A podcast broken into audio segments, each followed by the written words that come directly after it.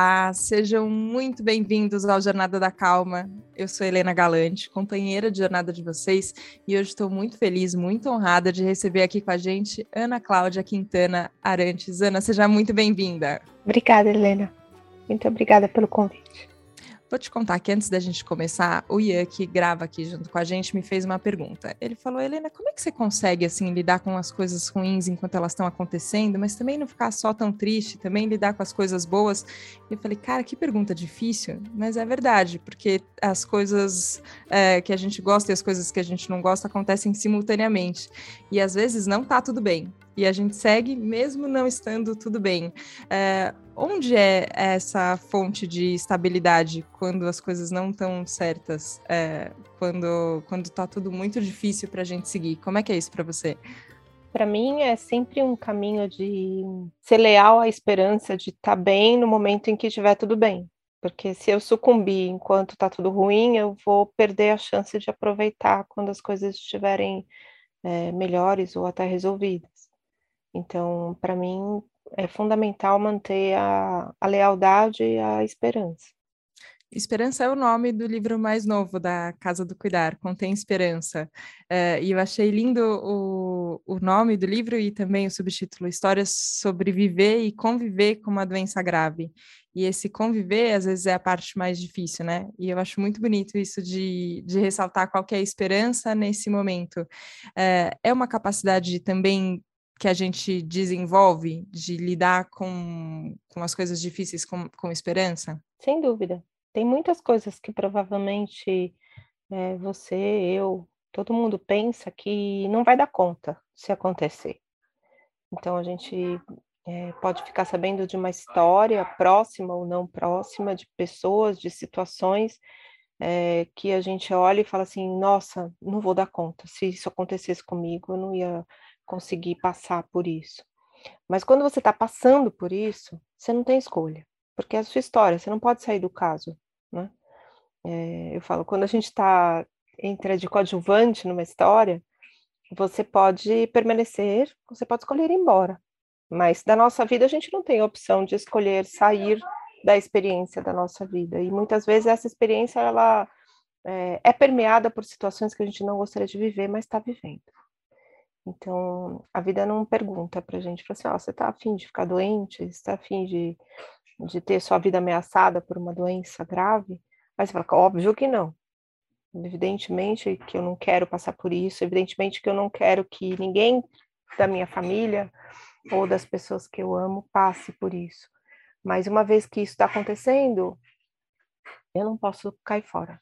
Né? Eu, eu também tenho o direito de passar por essa situação e não só sobreviver a essa situação, mas viver apesar e, e muitas vezes por causa da situação. Né? Tem muita gente que, que tem um diagnóstico de uma doença grave, Helena, e se dá conta da beleza da vida exatamente por esse motivo. E, e torna a questão da doença um caminho de realização como ser humano, como, como pessoa inserida na própria vida e que faz a vida acontecer apesar da doença, apesar dos tratamentos. Então, é assim que funciona. Sabe que você falou, e eu lembro quando eu li o, o livro da, da Ana Penido e do Gilberto de Menstein, Os Últimos Melhores Dias da Minha Vida, e eu fiquei muito tocada pela, pela experiência do contato deles com você também? E como foi importante encontrar com, com uma médica que tivesse esse olhar diferente? E, e eu acho que isso você falou de, de, diante de uma doença grave entrar em contato com a, com a beleza da vida também lembrar que a gente está vivo é, e, e eles colocam isso no livro né? Que que saber de você é, e até pelo é, o nome do, do, seu primeiro livro, do A Morte é um Dia que Vale a Pena Viver, é, e ele cita assim, nossa, uma médica que acha que a morte é um dia que vale a pena viver e ela está perto aqui cuidando de mim, então uma tranquilidade que, e como mudou isso no, no, desenrolar da história deles. isso isso é uma coisa que, que a medicina tem pouco ainda, não? Eu acho que você tem isso muito de, de ajudar no, no treinamento de mais profissionais para ter essa visão, né? Essa capacidade profissional também ajuda na, na lida emocional, inclusive dos pacientes e dos familiares, não é? É absolutamente imprescindível, Helena. para a gente ter condição de participar de um processo de adoecimento que inexoravelmente vai chegar no momento da morte, nós precisamos de conhecimento técnico e uma habilidade mínima de lidar com as nossas próprias emoções. Você precisa desenvolver algum grau de autonomia emocional para poder permanecer no lugar que você deve ocupar, que é o lugar de quem cuida. Então, eu participei da história de Gilberto, participo de muitas histórias, ocupando um espaço de presença, sem dúvida, porque eu falei assim: ah, mas você se envolve? É óbvio, eu estou cuidando de seres humanos, eu também sou humano. Então, foi um grande prazer ter conhecido ele. Eu conheci ele há muitos anos antes dessa doença, é, num evento onde eu estava na rua, era uma banquinha de rua, onde eu prescrevia poesia. E ele passou lá na rua da Vila Madalena, né, e eu prescrevi uma poesia para ele. E ele, ele ficou muito tocado com aquela que eu tinha escolhido. E depois, anos depois, aquela poesia fez todo sentido, porque ele, ele se descobriu muito vivo e muito poderoso no contexto de adoecimento. Ele não se vitimizou pelo, por conta de ter um diagnóstico. Então, a grandeza dessas pessoas, quando elas se encontram é, assustadas, né, por conta de uma doença, que elas nunca viveram isso antes. Teve uma vez que ele me perguntou, mas eu não estou vivendo essas coisas aqui, estou querendo entender como é que eu vou agir, então tudo na minha vida eu sabia como planejar, tudo na minha vida eu sabia como resolver. Eu falei, pois é, é a primeira vez que você morre. Sim. Você não morreu antes, é a sua primeira vez, é a sua estreia. Ele falou que assim essas respostas são mais difíceis de lidar. E eu disse, não é difícil de ser você, né? Então você já sabe como você é, é, a, a você resta essa última experiência humana. Então, a melhor forma de você viver essa, essa, essa, esse pedaço da sua história é sendo você mesmo. Não tem muito outro jeito, né? Mas é, é, é, difícil, assim, porque a gente... Eu ri agora, aí eu ri e falei, nossa, mas coisa horrível dar uma risada agora. Mas eu falei, não, mas, mas desperta. Essa frase que você falou é a primeira vez que você está passando por isso. Tem o, o, inédito da, da experiência que a gente não tem como se preparar para ela, né? É, é não, e ele sorriu acontece. também. Todo mundo sorriu uhum. no quarto quando eu falei isso. Porque essa experiência, ela não precisa ser é, uma tragédia. Ela é dramática mas eu falo, a vida é uma comédia dramática. É, é, é, assim. A gente, enquanto a gente for capaz de sorrir, de dar risada nos momentos em que a gente está vivendo algum perrengue, a gente consegue superar. Agora, quando a gente vira tragédia, aí não tem jeito, né? Aí paciência. Só restam as lágrimas de desamparo, de tristeza, de é, incompletude, de injustiça, um senso de injustiça, porque é comigo, né? por que não com você? Qual, quem, como a, a, a pergunta que não quer calar para todo mundo, né? Quem é você na fila do pão para achar que com você não vai acontecer? Lírio Sim. do campo, né? Alecrim do Sim. campo. Não, não é alecrim dourado ali. É, é alecrim dourado. com você não vai acontecer. Acontece. E aí, o que, que você faz quando acontece com você? Você compartilhou outro dia nas suas redes sociais um, uma história, uma conversa com um paciente, com o senhor R que ele estava muito assustado e que você perguntou para ele do que, que ele tinha medo em relação à morte, se era antes, ou se era durante, ou se era depois. É, e ele falou que antes, e acho que o nosso medo é sempre do antes, né? É, e você deu uma resposta tão bonita. Queria, se, se você puder contar um pouquinho mais de como foi esse momento, eu fiquei bem tocada. Esse paciente eu conheci há pouquíssimo tempo. Eu tinha conhecido primeiros filhos, que eles marcaram uma conferência familiar para conversar sobre os passos, né, os próximos passos dentro do cuidado paliativo na condição de doença do pai. E depois comecei a acompanhar à distância, né, fazendo as orientações dele querer vir para casa, acabou indo para o hospital, e aí ah, como que a gente vai fazer para cuidar em casa?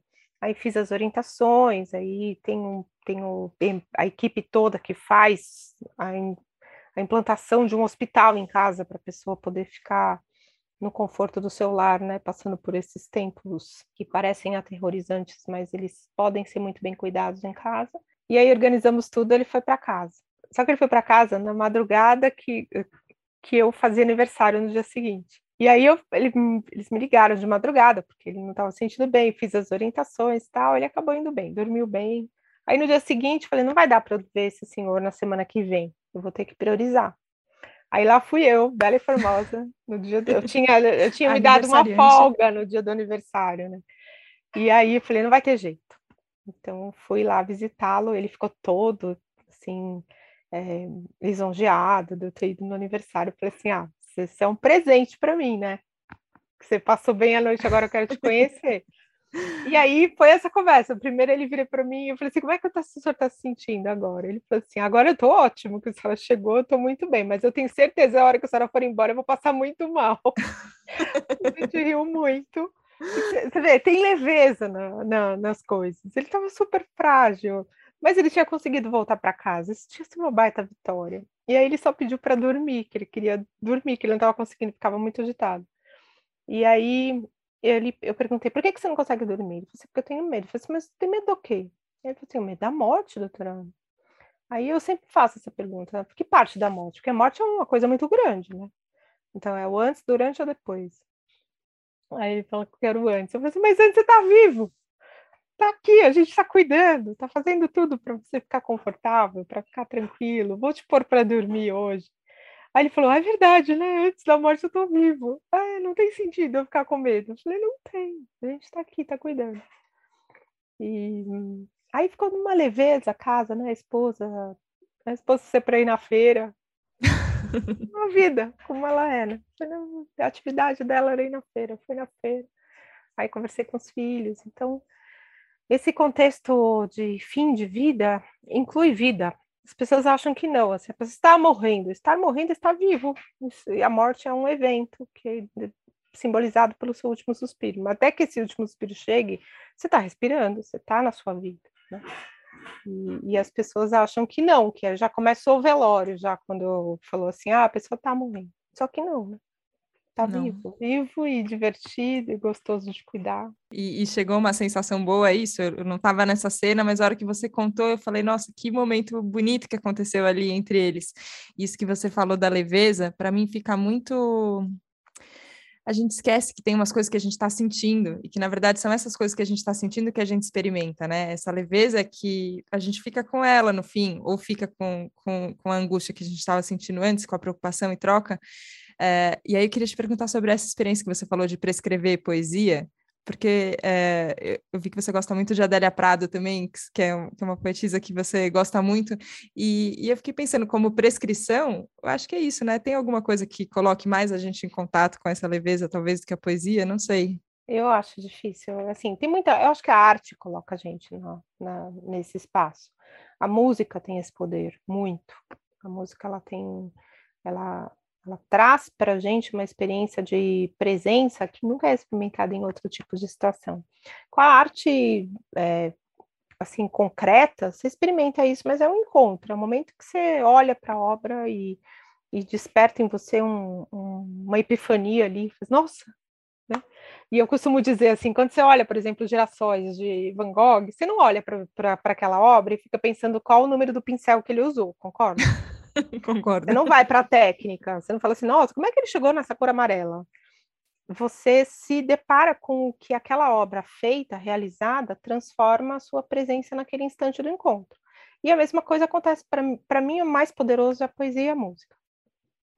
Então, eu é, tive um, um, uma cura de um grande sofrimento meu com uma, um verso da Adélia Prado. Aí depois que aconteceu isso comigo, eu falei, cara, isso é muito poderoso eu tinha uma crise danada porque lidar com pessoas nessa, nessa condição de finitude é algo que pode levar a gente para um estado de percepção do mórbido, né? Faz, Nossa, Ana Cláudia, você é mórbida, você trabalha com pessoas morrendo, você faz visita domiciliar com a pessoa que está morrendo de câncer. Ai, mas que horror! Você usa o seu conhecimento médico para salvar vidas? Não, você usa para você tratar as pessoas para que elas morram bem. Que absurdo! Eu falei, bom, vai ver que tem alguma coisa errada comigo mesmo. Aí fui para terapia e dar terapia. Por que que eu, sendo uma pessoa divertida, é, feliz, gosto de de coisas boas da vida, não fico só pensando na morte, morte, morte, morte. E aí falei, tem alguma coisa errada comigo. E aí fui, então, terapia, terapia, terapia, e um dia o Rubem Alves me apresenta a Dália Prata. Aí eu fui procurar os livros dela, E aí, num dos livros dela, tem um, uma poesia que é um verso. a poesia chama Toada. Aí, o verso. Cantiga triste. Dois pontos. Pode com ela, é quem não perdeu a alegria. Me dei alta desta pauta da terapia. Eu só posso lidar com a cantiga triste do fim da vida, porque eu não perdi a alegria. Aí, a cura nas palavras, né? Então, aí eu falei assim, se a Adélia Parado curou a mim, que sou tão difícil de ser curada, né? Porque foi um perrengue lidar com isso a vida inteira. Aí eu decidi que eu ia prescrever poesia para as pessoas.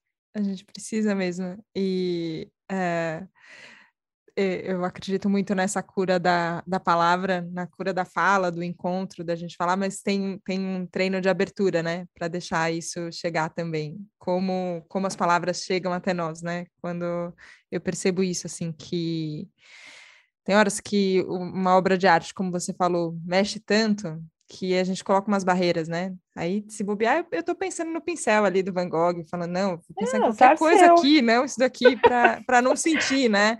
Sim, azar não... seu. Se você tá preocupada é... com o é. pincel, sinto muito. Você que não tá se permitindo sentir, né? E eu acho que tem isso, assim, uma, é, uma abertura para a sensibilidade mesmo que venha a cantiga triste, a toada triste, mas tem a alegria sua também para balancear isso, isso é, isso é muito importante.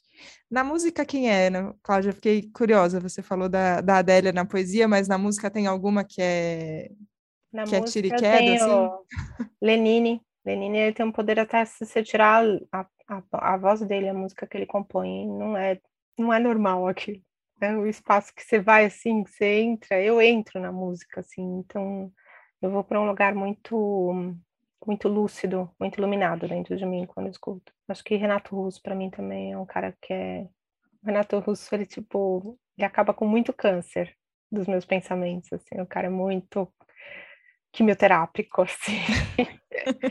é muito potente. Mas eu vejo que hum, o sofrimento, Helena, ele abre feridas na gente. E é pela ferida que a gente deixa entrar a luz. Como diz Rumi, tem uma poesia do Rumi que, é, que fala isso. É, de Rumi que fala que a, a ferida é o lugar por onde a luz entra. E é por isso que as pessoas em sofrimento, elas são muito mais abertas para o poder de cura das palavras do que elas são quando elas estão aparentemente saudáveis. Então, quando você sofre, você se abre para essa experiência. Quanto mais você se defende do sofrimento, mais duro você fica diante, mais duro é você viver de fato. Então, infelizmente, é através do sofrimento que a gente acaba se tornando mais dócil ao aprendizado. Dificilmente você vai ter uma pessoa que busca o aprendizado só por curiosidade.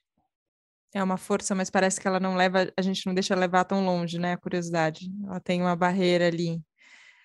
Queria, fiquei com uma curiosidade. Você fala muito dos domingos é, e tem, tem uma relação especial com, com esse dia. Como é? Por que, que um domingo é diferente ou pode ser diferente? Para mim, o domingo, assim, é, a escolha de domingo, na verdade, foi uma coisa que que aconteceu a partir do sofrimento. Os domingos, na minha história, um dia, eram dias muito difíceis, porque eu tinha uma história de familiar, assim, só muda o endereço, né? Você sabe, né, Helena? Problema de família, Sim. né? Só muda o endereço figurino, né? Mas, geralmente os personagens são mesmo os mesmos. E os domingos eram muito difíceis. Então, era bom quando o domingo acabava, porque aí começava a semana, e a semana era uma semana, era o tempo que eu tinha até um próximo dia de sofrer.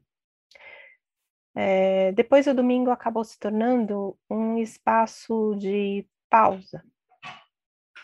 E esse espaço de pausa, às vezes ele era vivido com ansiedade, porque a pausa teve um tempo que pausa para mim era sofrer, porque aí eu tinha tempo de refletir sobre tudo o que estava acontecendo naquele momento da minha vida e eu não queria pausa, eu queria trabalhar direto para não precisar pensar. Mas aí as pausas aconteciam. E aí foi no tempo que eu decidi usar essa pausa para para eu poder abrir os olhos da, da realidade que acontecia por dentro de mim. Porque fora estava difícil, mas e dentro? Precisava ser difícil? E aí foi o tempo que eu é, comecei a costurar de domingo, eu comecei a pintar de domingo. Era o tempo que eu podia escutar minhas músicas em looping, que eu adoro escutar música em looping. Eu falei assim, looping é muita coisa assim. Se eu gosto de um prato, eu como, eu como prato toda semana. Somos não duas, todo então. dia, mas assim, ah, então é o dia do nhoque, aí é o dia do, do, do pudim de leite. Então eu, eu vou em looping, as músicas também. Então eu podia escutar o dia inteiro uma música minha, era meu tempo, era meu espaço. E aí o domingo acabou se tornando as minhas férias. Domingo é minha aposentadoria. Domingo é meu é minha morte, onde eu posso renascer, assim. posso me recolher e aí iluminar no dia seguinte. Então ficou essa história, ficou essa brincadeira. Né? Eu colocava nas redes sociais quando não, não era ninguém, assim, quando eu era ninguém, né? O filho do pão, assim, tinha, sei lá, tinha meia dúzia de amigos, assim.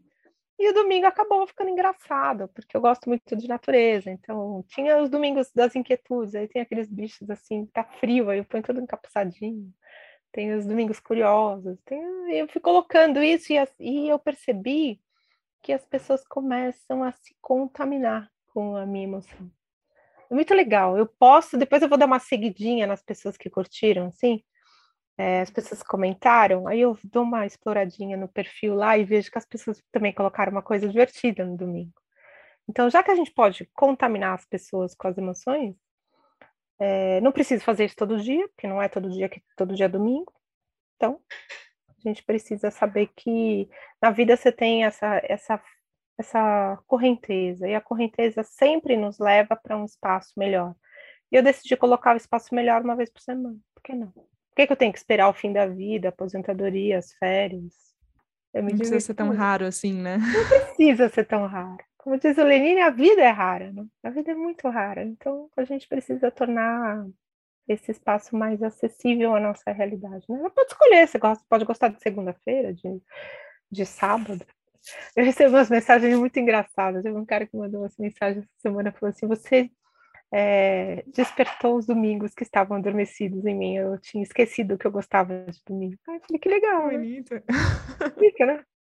É, eu tinha, eu tinha acho que um pouco isso com a segunda-feira, que era, que era um dia que parecia um pouco diferente, e aí acabou que o Jornada da Calma eu escolhi de segunda-feira para ele ir pro ar. E eu acho que eu nunca, não tenho nenhum dia que eu gosto tanto quanto segunda-feira. No... Tá bom. Por quê? Por que, que a gente não pode, né? E, e hoje para você tem isso, muita gente que te segue, te acompanha, que te lê, que, que participa dos cursos, é, ter essa vida mais acompanhada de espectadores, é, fica sempre nessa chave confortável do estamos aqui contagiando e fazendo o bem para mais pessoas ou tem horas que é pesado também, Ana? A gente escolhe o que é pesado para gente, né? Nós temos essa liberdade. É, eu escolho o que não é. Embora é, é, eu sempre tive muita clareza da responsabilidade que eu tenho em relação às pessoas que se inspiram mas isso sempre foi assim, não é agora que está diferente. Agora tem mais gente que se inspira. Muitas vezes eu tenho a impressão de que existe uma Ana Cláudia na cabeça das pessoas que não existe, né? Uhum. É, mas tudo bem, cada um escolhe imaginar o que, o que pode imaginar, o que precisa, enfim. Tem a responsabilidade, eu cuido muito, né, dessa responsabilidade, então às vezes eu estou muito brava, eu vou fazer uma postagem, eu deixo para postar mais tarde. Mesmo assim, eu saio com uma postagem indignada. E porque também as pessoas têm que lidar com a indignação de um ser humano, né? Porque não é só as coisas fofas, né? As coisas uhum. elas têm que ser de verdade, elas podem ser divertidas, elas podem ser duras, elas podem ser amorosas, emocionantes e também indignadas. É um tempo que propicia a indignação. Quem não se sente indignado tem algum problema que precisa tratar em terapia. Porque tem um problema sério, inclusive. Mas não é uma coisa que me incomode, porque eu sei o espaço, é, eu sei escolher e preservar o espaço que diz respeito a só minha consciência, meu espaço, meu, meu momento. E, e nesse ninguém invade, porque quem decide sou eu. Sim. Sim, essa possibilidade de escolha que você lembra é muito é muito importante. acho que a gente tem que ouvir isso muitas vezes para sempre lembrar que a gente tem essa possibilidade de escolha. Mas como pessoa que te acompanha, eu já tinha te mandado uma vez uma mensagem, Ana, falando: "Eu quero muito te entrevistar", mas eu falei: "Nossa, ela deve receber tantas mensagens, ela nunca vai ler essa mensagem que mandei no Instagram, acontece". Mas que bom que isso aconteceu hoje, mas como pessoa que te acompanha, eu acho que eu só tenho a agradecer mesmo por tudo que você compartilha e inspira. Eu acho que eu já pensei muitas coisas te observando, vendo como você cuida, e eu acho que o cuidado é muito forte, é, e, e, eu acho que todos nós podemos cuidar. É, os médicos, claro, é, profissionais de saúde, mas também, também a gente cuida de com quem a gente está conversando, a gente cuida da gente mesmo, das sensações, e, e eu aprendo muito te observando, e foi um prazer te ouvir mesmo. Queria te agradecer demais pela presença aqui. Obrigada. Obrigada, muito obrigada. É, essa coisa do, do mandar mensagem, né? Eu falei assim, eu espero que as pessoas fiquem felizes de ter mandado a mensagem. Sim. Porque eu não tenho quem gerencia o meu, o meu Instagram, Ana Cláudia, é meu mesmo. Não, ninguém tasca, ninguém põe a mão lá. É, tem o da doutora, que tem a, a, divulgação dos cursos e tudo mais, e é um perfil que é um pouco mais profissa, assim, né? Mas o meu é meu mesmo. Então cai no limbo das solicitações de mensagem. E aí eu, eu às vezes quase todo dia eu consigo responder uma meia dúzia. Mas aí é, é quando coisa. Deus quiser, né? Eu vou ali na sorte. Mas aí eu espero que as pessoas que mandaram fiquem felizes de terem mandado. A energia do afeto sempre chega, independente da gente ter lido ou não. Então, eu te agradeço sim, pelo carinho sim. aí. Que bom que a gente se encontrou. Que bom, que bom. Foi gostoso de escrever a mensagem. Eu tinha acabado de ler o livro e falei, nossa, que emocionante, a gente precisa conversar.